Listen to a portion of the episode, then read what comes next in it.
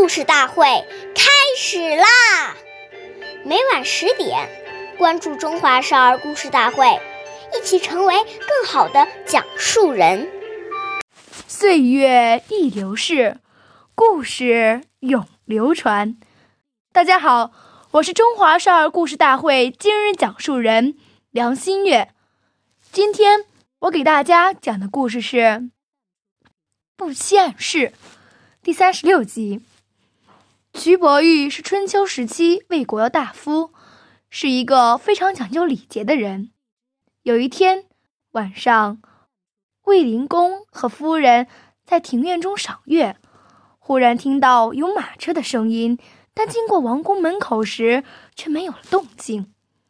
过了一会儿，马车声又在远处响了起来，以表示恭敬。徐伯玉绝不因为这是晚上，没有人看见就抛弃了礼节。从这件小事可以看到徐伯玉的谨慎和认真。下面有请故事大会导师王老师为我们解析这段小故事，掌声有请。好，听众朋友，大家好，我是王老师，我们来解读一下这个故事。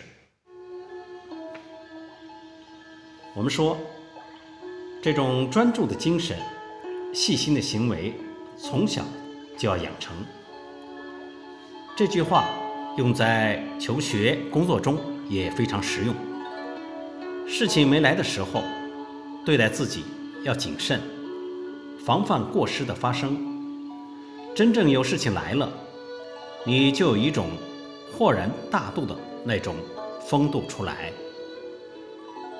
崇高的节义、真实的道德学问，都是从暗室屋漏中来。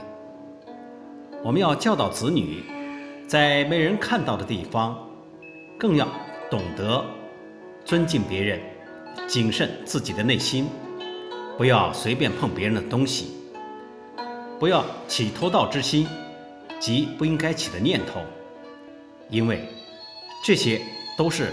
很不尊重别人的态度，所以独慎非常重要。好，感谢您的收听，我是王老师，我们下期节目再会。